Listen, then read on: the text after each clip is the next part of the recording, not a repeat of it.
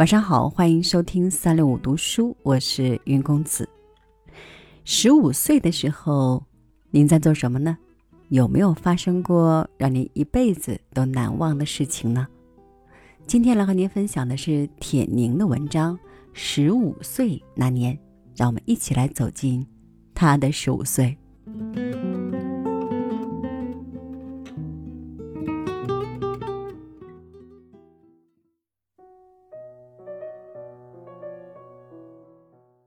十五岁那年，我很迷恋打针，找到母亲一位在医院工作的朋友做老师，向他学会了注射术。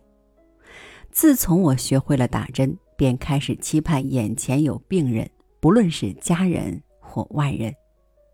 我备齐针具，严格按照程序一次次操作着。一天，有位邻居来找我。说他每天都要去医院注射维生素 B 十二，我若能为他注射，便可免去他每天跑医院的麻烦。我愉快地接受了他的请求。这位邻居本是天津知青，因病没有下乡，大约在天津又找不到工作，才来到我们的城市投奔他的姨母，并在一家小厂谋到了事做。她好像是那种心眼儿不坏，但生性高傲的姑娘，学过芭蕾，很惹男性注意。这样的邻居求我，弄得我心花怒放。每日的下午，我放学归来，便在我家像迎接公主一样迎接我的病人了。一连数日，事情进行的都很顺利，我的手艺也明显的娴熟起来。熟能生巧。巧也能使人忘乎所以，乃至一误眼前的事业。这天，我的病人又来了，我开始做着注射前的准备，把针管、针头用纱布包好，放进针锅，就是一个小饭盒，再把针锅放在煤气灶上煮。煮着针，我就和病人聊起天来，聊着小城的新闻，聊着学生的前途。不知过了多久，我才突然想起煤气灶上的事儿。有句很诙谐的俗话，形容人在受了惊吓时的状态，叫做“吓出了一脑袋头发”。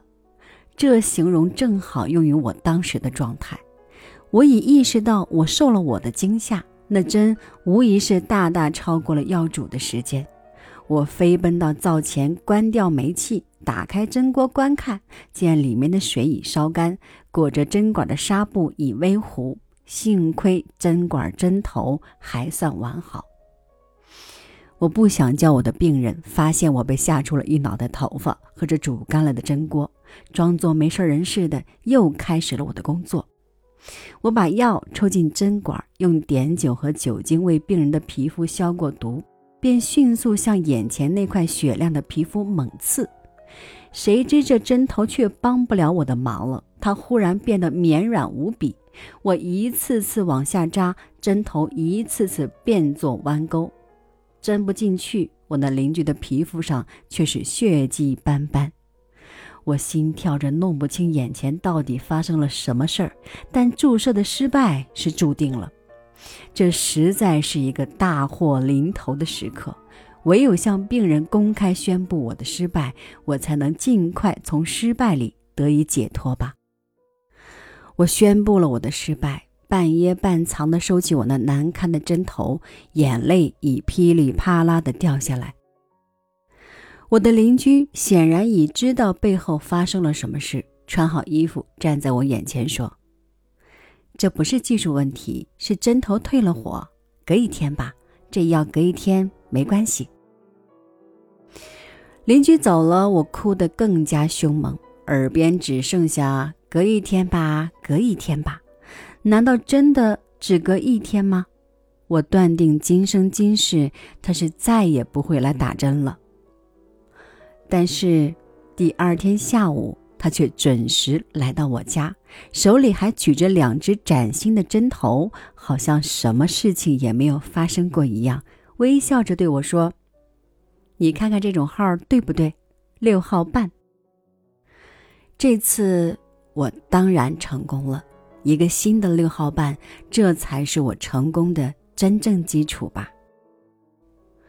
许多年过去了，每当我因为一件小事的成功而飘飘然时，每当我面对旁人无意中闯下的小祸而愤愤然时，眼前总是闪现出那位邻居的微笑和他手里举着的两只六号半针头。许多年过去了，我深信他从未向旁人宣布和张扬过我那次的过失，一定是因了他的不张扬，才使我真正学会了注射术和认真去做。一切事。好了，我们今天晚上的文章就是这样。感谢您的收听，我是云公子，咱们下期再见吧。